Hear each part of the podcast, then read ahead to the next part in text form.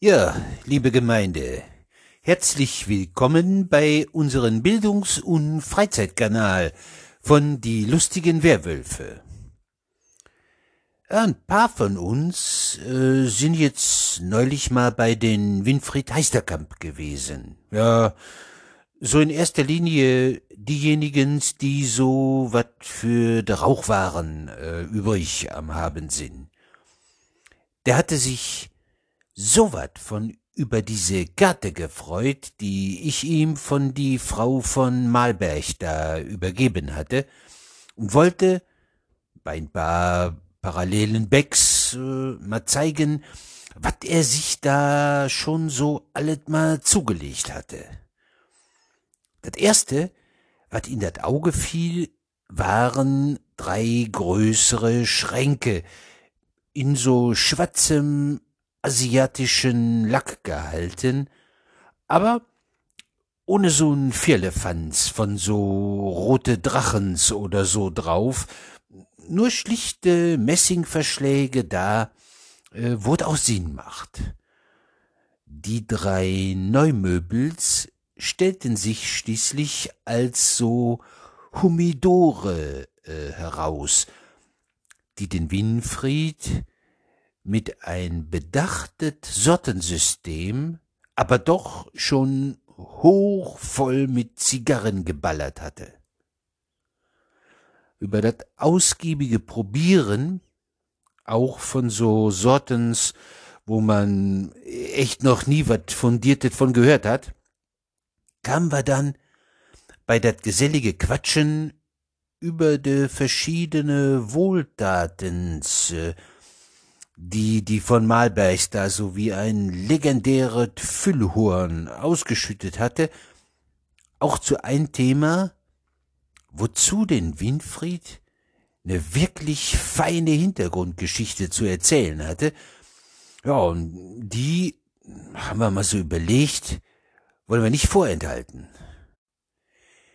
Ihr müsst euch mal vorstellen, sagte er, dass sich vor langer Zeit ein Land, das zivilisiert war und das über eine gute technologische Grundlage verfügte, dafür entschieden hat, eine modernere Militärwaffe mal so wieder abzuschaffen und dafür was Althergebrachtes zu verwenden. Ja, und das waren tatsächlich äh, die Japaners gewesen von die Japaners und ihren Leben muss man jetzt aber so ein paar kleine Sachen wissen. Äh, so um das achte Jahrhundert rum waren die, was Kultur und Technik angeht, schon richtig gut aufgestellt. In die nächste, über 800 Jahre, haben die sich ganz unabhängig von Europa entwickelt, lustigerweise aber auch was von ähnlich. Es ging ganz stramm in Richtung von einem Feudalsystem, samt Ritters und Rüstungen und so. Was so als ritterlich angesehen wurde, war schon so was ganz eigenes bei denen. Äh, sie hatten nur auch äh, ein eher kompliziertes System von religiöse Sachen und es gab auch eine Menge von Klösters, die in ihren Kern eine astreine kriegerische Tradition hatten. Ja, und insgesamt hatten sie einen hohen Lebensstandard. Was sie nun nicht hatten, waren Feuerwaffen gewesen. So was hatten nämlich erstmalig 1543 der Europäers bis mit in die Gegend geschleppt. Die nahm man dann gerne und hat sie dann auch gut hundert Jahre eingesetzt, bis man das dann nach und nach drangegeben hat. Es gibt viele über die Einführung zu lesen, aber so gut wie kaum wat über der Abschaffung. So zwischen 1543 und 1615 konntest als Fremdling in Japan rumlaufen, wo du wolltest. Das waren dann erstmal die Portugiesens, Spaniers, Holländers und Engländers, äh, die dann da mal so Handelsposten hingestellt hatten. Die Portugiesens und die Spaniers haben dann über das rein Geschäftliche noch versucht, de Leute vor Ort zu dat Christentum zu bekehren.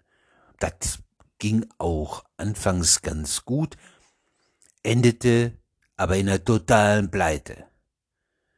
Die japanische Regierung war misstrauisch geworden und dachte, dass die Missionare regelmäßig schon so wat wie ne fünfte Kolonne für der Absicht von einer Kolonialisierung wären. Und nu wurden de Fremden insgesamt richtig streng überwacht. Na ja, und 1616 war dann für der Ausländers äh, der Arsch ab mit die Freizügigkeit. De Portugiesen und Spaniers äh, mussten in der Stadt Nagasaki bleiben und durften nicht raus in der Gegend. Holländers und der Engländers waren in den Hafen von äh, Hirado äh, festgenagelt. Lange hat das Ganze dann da auch nicht mehr gedauert. Der Engländers haben 1623 das Handtuch selber geschmissen, 1624 wurden de Spaniers, 1638 de Portugiesens rausgeschmissen. Zurück blieb äh, ne Handvoll Holländer.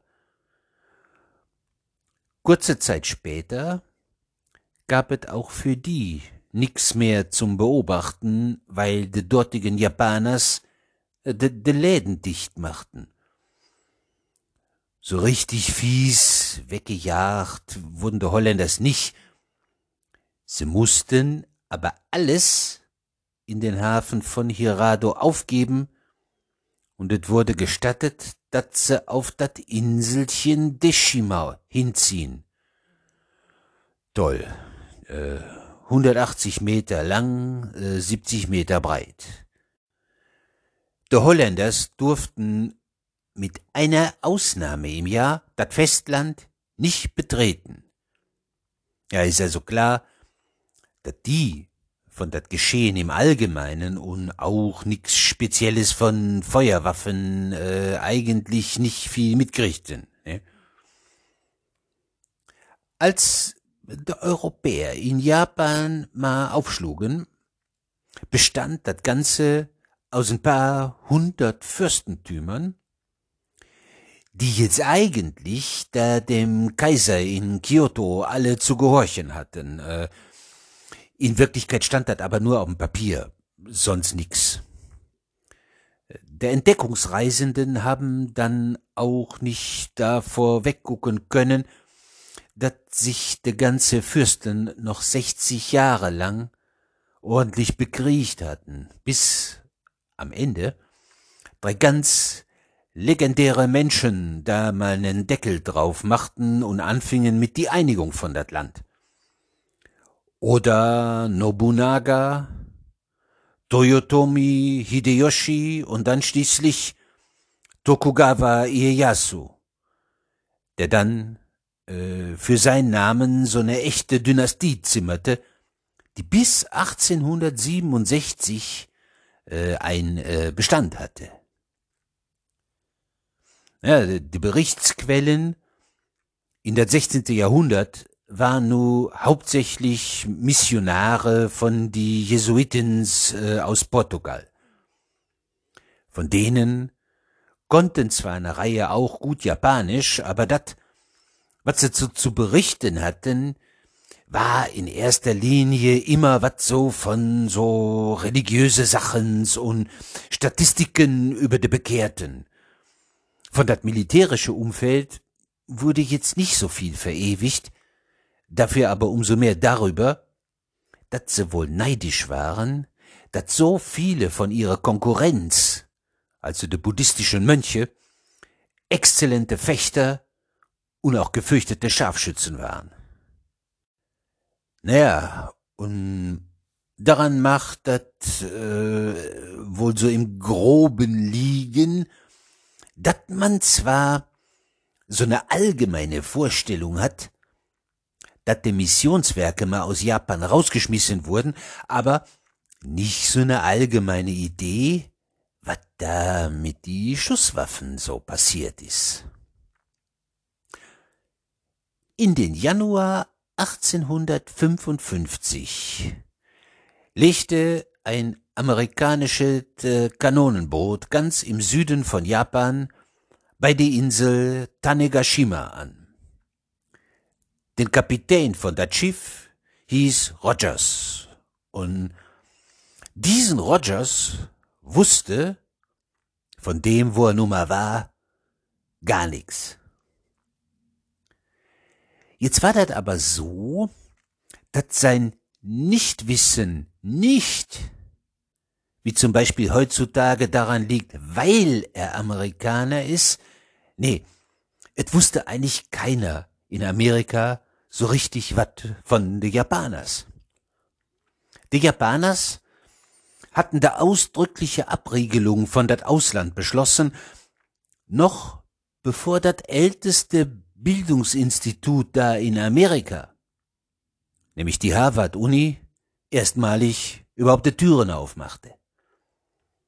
Informationen aus Büchers waren da auch schmal. Und selbst wenn den Rogers sich mal der Enzyklopädie Britannica gegriffen hätte, wär da ja, neben blumig umschriebene Unkenntnis äh, von dat Regierungssystem betreffend, de Waffen nur zum Vorschein gekommen, dat die da dolle Schwerter haben, wogegen selbst de besten Spanischen äh, ziemlicher Dreck sind. Der Auftrag von den Rogers bestand darin, de Küstengewässer zu vermessen. Die Japaners hatten da eigentlich wenig Spaß dran, aber ja, wann wollten sie denn machen? Erstmal hatten sie keine Kriegsmarine und sie hatten vorher, nachdem ihnen den amerikanischen Admiral Perry mal seine Flotte und dann auch noch, was so eine 64 Pfünder Schiffskanone für eine Wirkung haben kann, vorgeführt hat, ja, da haben sie einen Vertrag unterschrieben. Äh, das hatten sie ja, sehr widerwillig getan. Damit war den Kapitän Rogers aber seine Vermessung erlaubt. Verkauft wurde diesen äh, sogenannten Vertrag von Kanagawa als gefeierte Öffnung Japans. Ja, ganz so, als ob die das äh, irgendwie gewollt hätten. Ne? Lustig ist, dass das den gleichen Euphemismus ist, mit den der Amerikaners jeden Mist bezeichnen, mit den sie ihre geopolitischen Interessen seither so durchsetzen. Als den äh, Rogers dann mal an Land ging, selbst natürlich äh, kein einziges Wort Japanisch auf der Pfanne und ohne Dolmetscher, um Vorräte einzuhandeln, war sein Fazit, dass hier ja echt äh, niedliche Rückständige wohnen würden, äh, die hätten ja keinerlei Feuerwaffen. Dass er hier der eigentliche Unbedarfte war, wusste er nicht, weil er ja so vieles nicht wusste. Er wusste grundsätzlich schon mal nicht, dass er hier gerade eine Küstenvermessung wiederholte, die die Spanier schon in 1612 gemacht hatten. Er wusste auch nicht, dass der Vorgänger von genau diese Inselbewohners nicht nur mal Feuerwaffen gebraucht hatten, sondern sogar von alle Japaners der ersten mit Gewehren gewesen waren. Mitte von das 16. Jahrhundert hießen Gewehre in Japan wie Tanegashima. Und von das große Ganze wusste er auch nix. insbesondere nix zu folgende Sachen. Die Japaners waren vom Schwert auf Schusswaffen und dann wieder zurück, jeweils wieder umgestiegen. Sie hatten mal ausbaldowert, Kanonen von ganz schön fetten Kaliber zu gießen, das war aber fast ganz in der Vergessenheit geraten. Und? In das 16. Jahrhundert gab es einzelne Schlachten, in welche mehr Feuerwaffen in den Einsatz kamen, als damals irgendein europäisches Land überhaupt so besaß. Ja, die eigentliche Geschichte hat lustigerweise genau da angefangen, wo den Kapitän Rogers da den Anker in den Bach geschmissen hatte, nur so ein bisschen mehr als 300 Jahre früher. In den gleichen Hafen ist nämlich 1543 so einen chinesischen Frachter mal hingefahren, von dem man noch weiß, dass einer von die tonangebenden äh, Seefahrers auf Japanisch Gotto geheißen haben soll. Und dass noch drei Portugiesen mit an Bord waren. Ja, Portugiesen hat's in die Gegend von dat ferne Osten zu die Zeit öfters mal übern Weg laufen, weil es in Indien seit 1510 da eine Kolonie gab. Was die drei nur für Typen waren, na, das ist nicht sicher zu sagen. Ne? Gesichert ist aber, dass sie bewaffnet waren und dass sie der ersten nachweislichen Europäers gewesen sind, die da in Japan mal einen Landausflug gemacht haben. Zwei von denen hatten Arkebusen und auch Munition dabei. Ja, äh, was sind nu de sogenannten Arkebusen? Also, Arkebusen oder Hackenbüchsen waren Lunten oder auch was später Luntenschlossgewehre. In Europa waren die während das ganze 15. und 16. Jahrhundert schon eifrig äh, in Gebrauch. Da nun so ein Dingen aber mit 20 bis 25 Kilo drecksschwer war, musstest du die schon irgendwo auflegen, äh, auf ne Mauer oder sowas. War nu davon keine da, warst du gut beraten, ne gesonderte Hakenstange mitgenommen zu haben. In Japan gab es dann später, auch mit dem Lundenschloss, noch de Musketen, die so um 1575 äh, rum von die Spaniers erfunden worden waren. So ne Muskete hatte jetzt nun einen noch längeren Lauf, war besser in der Reichweite, also so über 200 Meter, in der Genauigkeit und in dem, was de Kugel so alles durchschlagen konnte. Zu Beginn war diesen Prügel nun noch schwerer als eine Arkebuse, aber so nach und nach konnte das Gewicht auf circa acht Kilo gedrückt werden. Das war dann so an den Anfang von das 17. Jahrhundert äh, de, den Fall gewesen. Nur hatte den feudalen Herr da von dat äh, Tanegashima mal gesehen, wie einer von diese Portugiesenjungs mit seine Knarre ne Ente zerlegte. Ja, äh, dat hat dem dann gut gefallen irgendwie und nahm dann bei die Portugiesens Schießunterricht. Nen Monat später hat er dann beide Büchsen gekauft. Wahrscheinlich haben die Jungs den feudalen Geldsack bei dat Geschäft so richtig wat von abgezogen weil von einer Riesensumme die Rede war. Der soll jetzt für jede davon tausend Teil hingeblättert haben.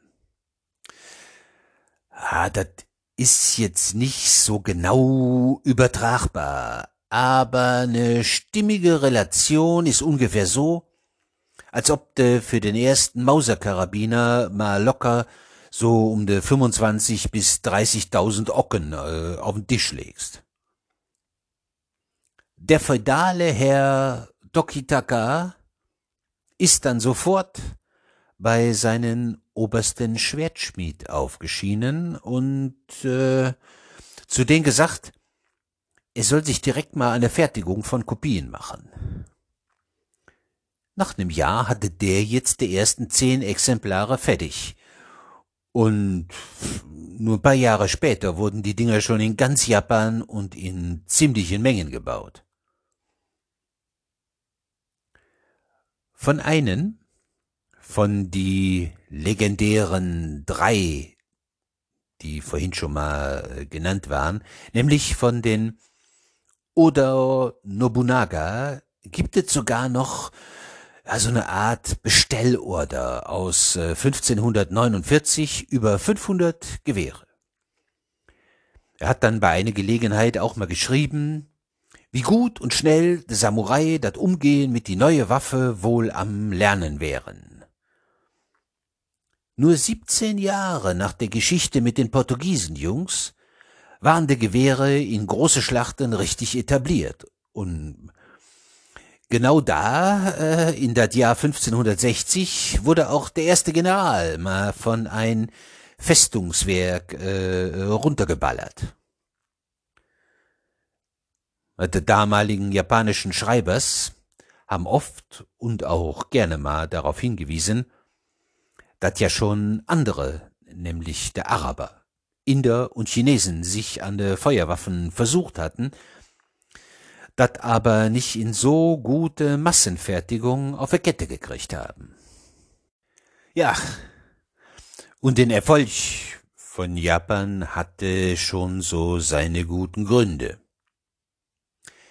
Erstmal kann man jetzt nicht sagen, dass die Japaners im Kern also was wie eine pazifistische Insel gewesen wären. Äh, das hat auch dann mal so einen äh, katholischen und späteren Säulenheiligen schon 1552 mal zu äh, Protokoll gegeben. Diesen äh, äh, Franz Xaver äh, war so mächtig wat von beeindruckt davon, wat die Japaners äh, für ein Gewese um ihre Waffens gemacht haben. Die Knarren kamen auch insoweit zu den richtigen Zeitpunkt an, weil sich Japan seit 1490 mitten in dat Sengoku, also einen Bürgerkrieg befand.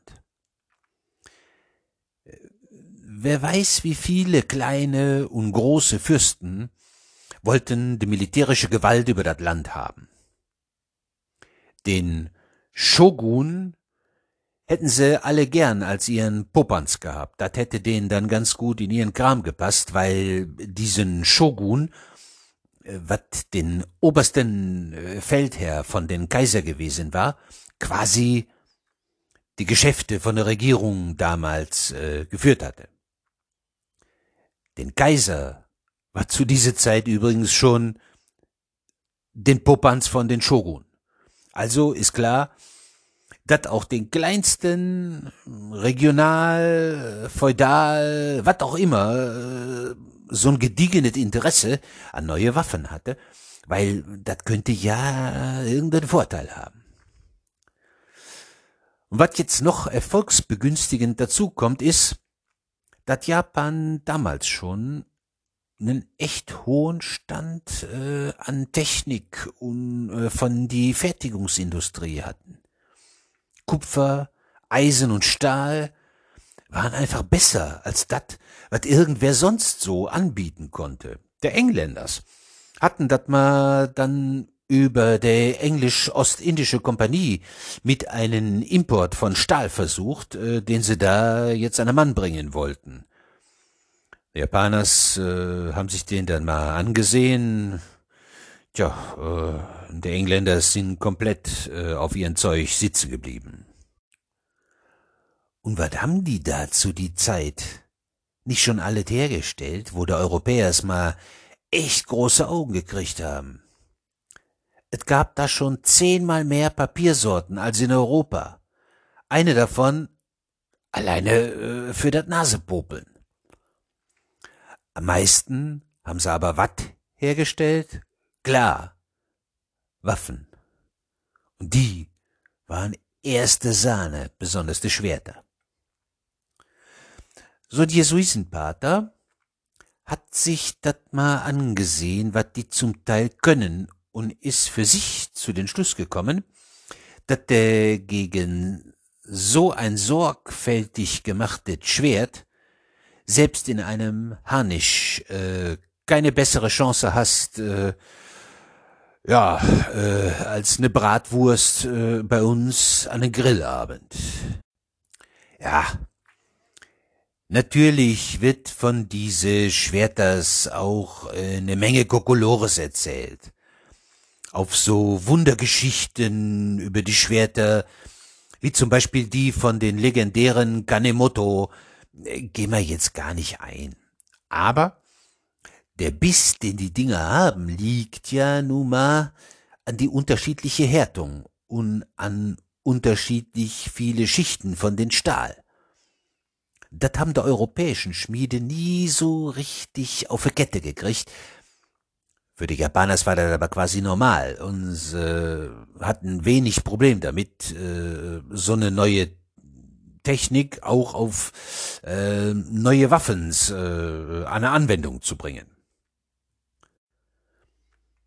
Was noch dazu kommt, ist, dass an das lange Ende Japan, ja, Sengoku, Bürgerkrieg, hin oder her, in einen sehr guten allgemeinen Zustand gewesen war.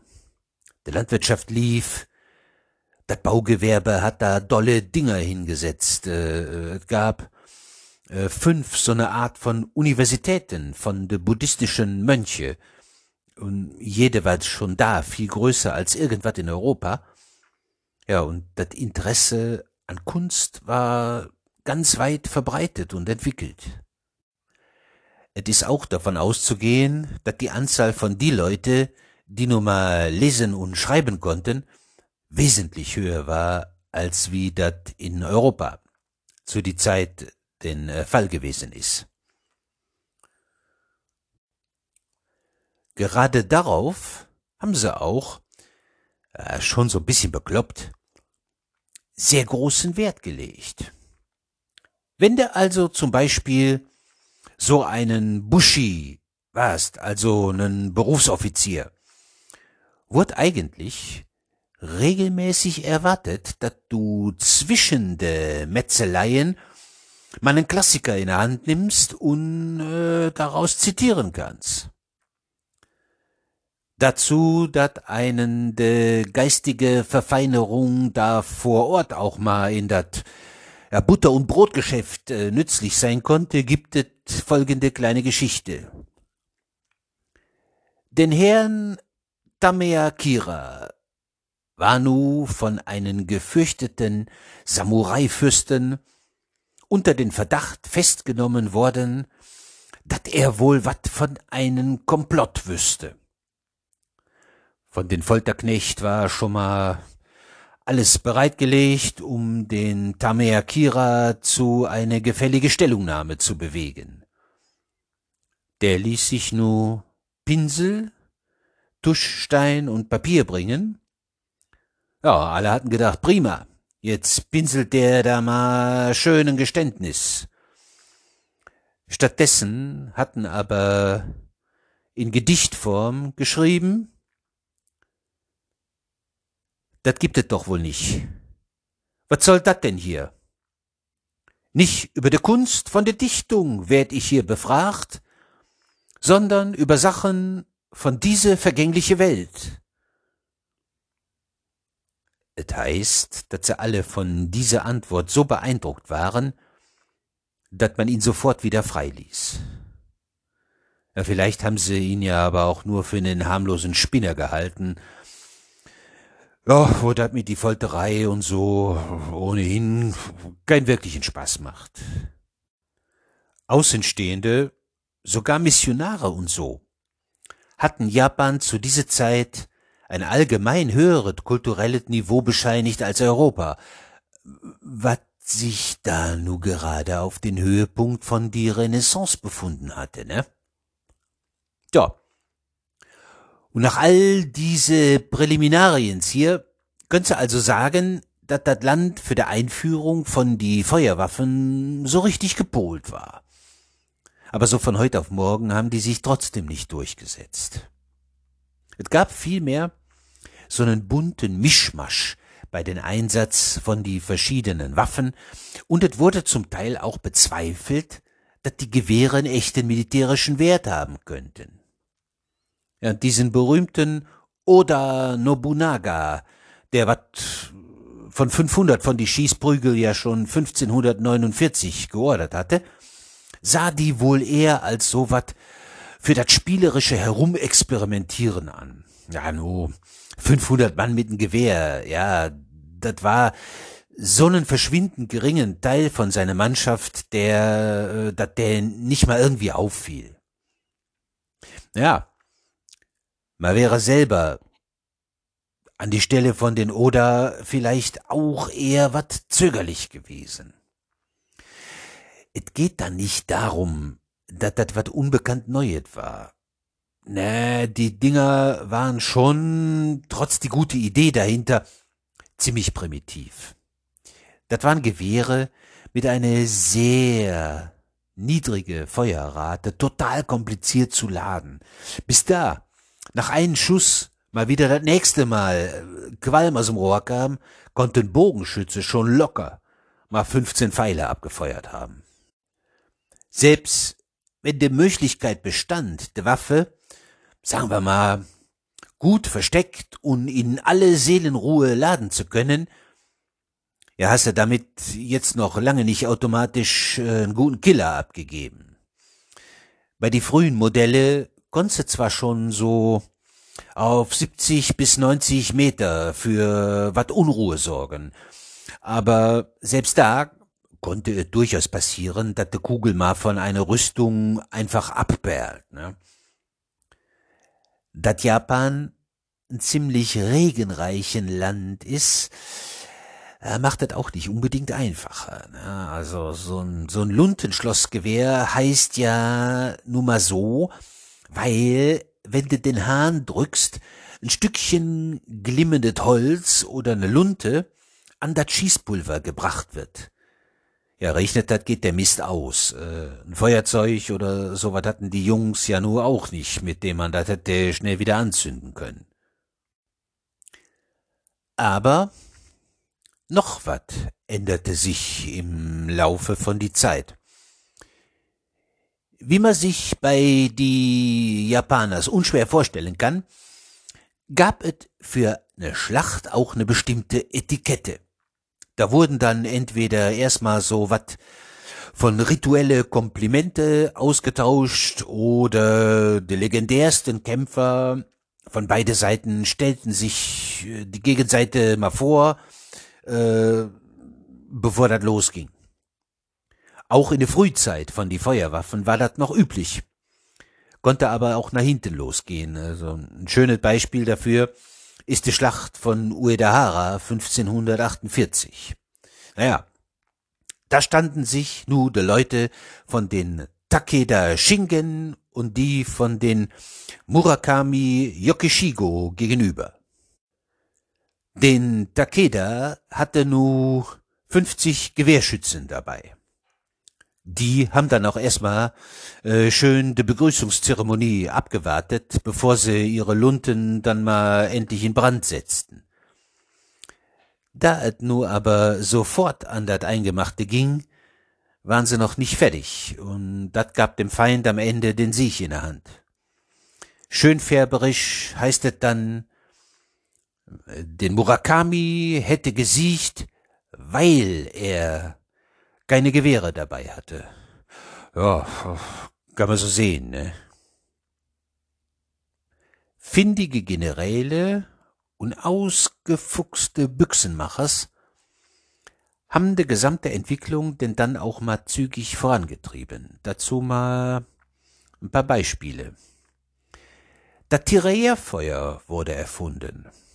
Damit kannst du de Pausen zwischen die Salven schon mal deutlich wat von verkürzen. De wat zweifelhaften Begrüßungen fielen weg. Ja, wenn es irgendwie ging, wurde jetzt direkt geschossen. Größere Kalibers von die Gewehre wurden gebaut mit einer höheren Durchschlagskraft. Es gab wasserdichte Kisten für die Gewehre und Schießpulver. Einen neuen Zündhahn wurde entwickelt, genauso wie einen Abzugshebel, der verstellbar war, und sogar noch ein Aufsatz für die Büchse, damit man auch in den Regen was schießen kann. Wie viele andere auch hatte den Takeda Shingen da von vorhin äh, das Ganze aufmerksam verfolgt und gab nun rund 20 Jahre nach seiner große Schlappe da in äh, Uedahara einen allgemeinen Befehl an seine Leute aus, die zu dem Zeitpunkt nur eine von die drei bedeutendsten Armeen von ganz Japan ausmachten. Da hatten dann gesagt, pass mal auf, Leute, dat mit die Lanzen war ja gut und schön, aber pro Einheit brauchen wir nicht mehr so viele davon. De besten Männers kriegen jetzt mal Gewehre, weil die von nur an die wichtigsten Waffen sein werden. Ja, das hatte er gut vermutet, äh, ne? und den Beweis äh, für die Richtigkeit von seiner Annahme hatten dann auch äh, persönlich angetreten, weil ja, er ist 1573 äh, selbst erschossen worden. Ne? Ob es ihn irgendwie gefreut hat, dass ein Recht behalten hat, weiß man nicht. Quasi als so ein Musterbeispiel für die Bedeutsamkeit von die Feuerwaffens und dafür, wenn du mit den weiteren Gegebenheiten kreativ umgehst, ist die legendäre Schlacht von Nagashino in das Jahr 1575. Da muss man sich merken. Da standen sich nu den Oda Nobunaga und einer von den Takeda-Jungs gegenüber. Der Takeda da war der Nachfolger von den äh, Takeda Shingen und hieß Takeda Katsuyori. Ja, denn Oda war da nu mit rund 38.000 Mann angerückt, wovon 10.000 Gewehrschützen waren. Auf Begrüßungen im Sinne von Dach auch, äh, freut mich, dass wir uns mal kennenlernen und gleich mal wat gegenseitig töten, hat den Oda keinen Wert gelegt, also ganz im Gegenteil. Gut versteckt und gut verschanzt war dem Oda seine Truppe auf eine Seite von den kleinen Fluss Taki postiert. Der Oda hatte die Schützen in drei Reihen hintereinander aufgestellt. Sie sollten bis zum letzten Augenblick mit dat Abfeuern warten und dann in Salven von je tausend Schuss mal loslegen. Ja, da hatten dann die Jungs in der vordersten Linie die Gewehre schon fast wieder geladen, bevor die dritte Reihe das erste Mal überhaupt draufgehalten hatte. Ja, man kann sich jetzt unschwer vorstellen, wie das Ganze ausgegangen ist. Na? Die Jungs von den Takeda wurden abgeknipst wie eine Schießbude und regelrecht niedergemäht. Und äh, aus die Sicht von den Oda war das dann schon einen gelungenen Tag gewesen. Ne? Also, äh, es gab in die Schlacht von Nagashino übrigens 16.000 Tote. Nur mal so.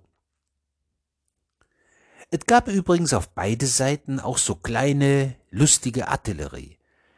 Aber die hatte jetzt mal nicht so einen wirklichen Einfluss auf das Gesamtgeschehen da. Ja, woanders war das auch später noch ganz anders. Also wer et mag, kann ja mal wat von die Schlacht von Glenlivet in Schottland äh, drüber nachlesen. Das war jetzt rund 20 Jahre später gewesen, aber inhaltlich sozusagen noch das volle, finstere Mittelalter. Da haben de sonst so harten Highlanders von diesen Lord Argyle angesichts von sechs mickrige Kleinkanonenrohre ja schon ein ziemlich blasses Bild abgeliefert. Für ne ganze Strecke hatten de Feuerwaffens in Japan nu ihre fette Zeit. Na, ist ja irgendwie klar, ne? Du musstest schon wissen, wie du damit umzugehen hast, sonst gehörtest du also nicht so wirklich zu die Kriegers dazu. Aber so stolze Kriegers sind natürlich auch gerne mal so ein bisschen eingebildet. Und, und wenn du jetzt eher mal sonst was, so was von einem Eingebildeten bist, hast du schon ein gewisses Problem, wenn Waffen auf den Markt kommen, bei denen nicht mehr so der Kerl, der die Waffe führt, in den Vordergrund steht. Viele von die großen Kämpfers kannten das ja aber auch einfach nicht anders. Bis zu die Schlacht von Nagashino war das im Grundsatz nämlich so gewesen, dass das Ganze, wenn es mal losgegangen war, eigentlich nur aus wüste Handgemenge und aus Einzelkämpfe bestand. In die kam es dann darauf an, was man so von die Ausbildung und von den Umgang mit die Waffen her selbst so auf dem Kasten hatte. Da konnten natürlich regelmäßig tolle Heldengeschichten geschrieben werden. Ein weiteres wichtiges Dingen, sowohl für den Status als auch an das langen Ende für das Überleben, war die jeweilige, zum Teil echt kostspielige Rüstung. In so ein Gemetzel alter Schule kam es wohl mal zu einem diesbezüglich lustigen Vorfall. Vorab muss man bei die Geschichte wissen, dass eine Rüstung im Einzelfall auch eine sogenannte Nodova aufzuweisen hatte, ja, was so eine Halskrause ist, die aus eiserne Lamellen zusammengebastelt war. In eine Schlacht wo das jetzt schon mal so auf das Ende zuging, standen sich den General Ota Sukemasa und von der gegnerischen Seite den kampferprobten Shimizu gegenüber.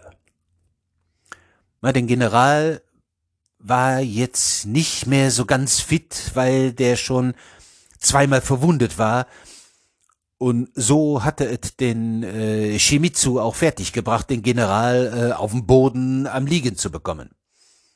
Nu fing den Shimizu an, auf dem General Ota rumzuhacken, um den jetzt mal den Kopf abzuhauen.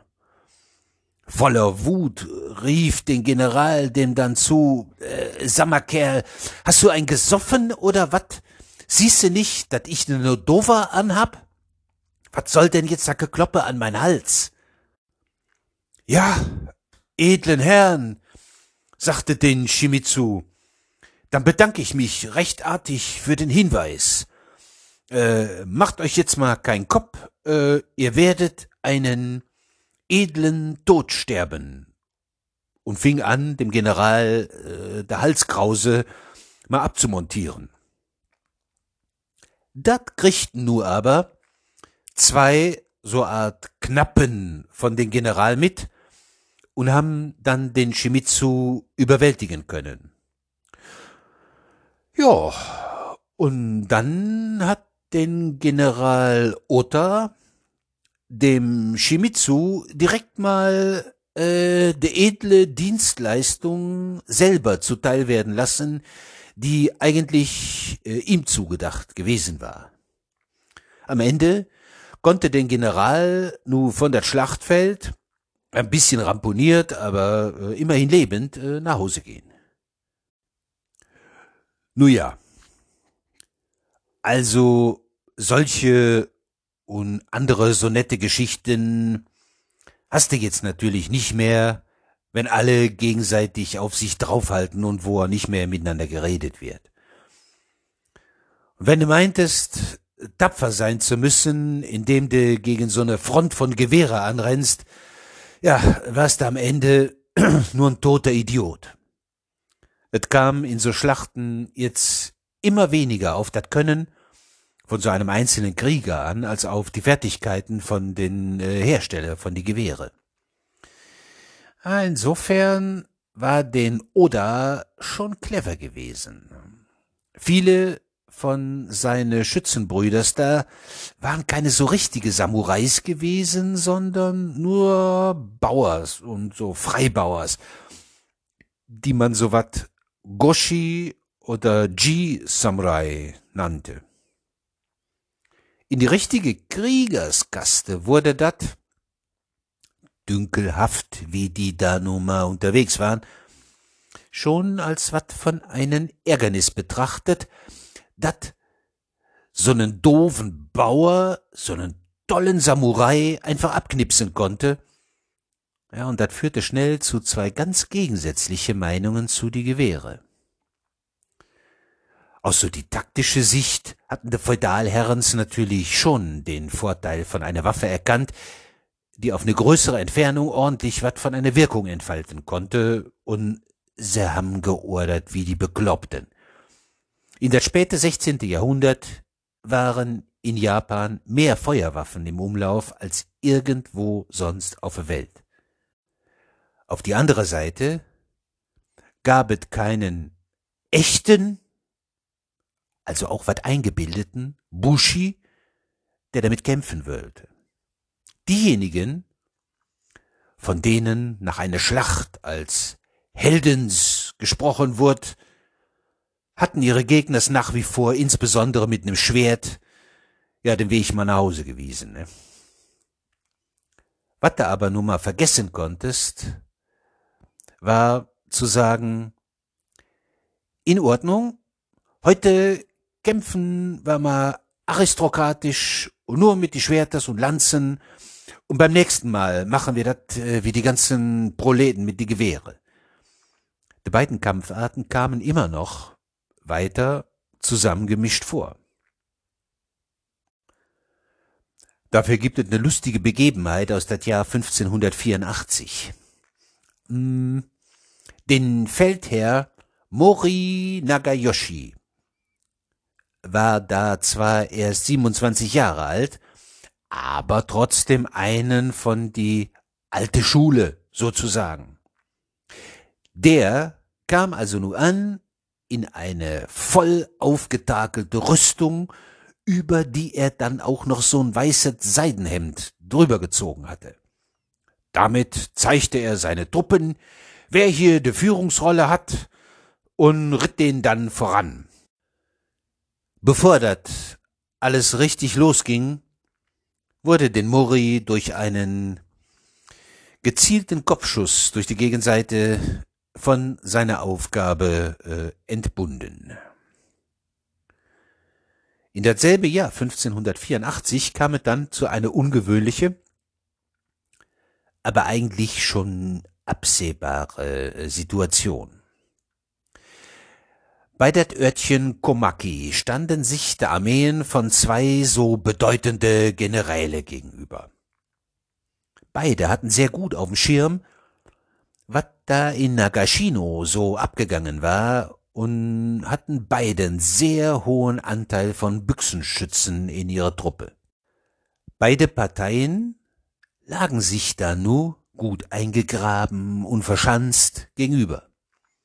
Das gegenseitige Vorstellen passierte jetzt ebenso wenig, wie ma äh, bei die Kavallerie eine Attacke anzublasen oder dass sich jetzt hier de große Einzelkämpfers mal hätten profilieren können.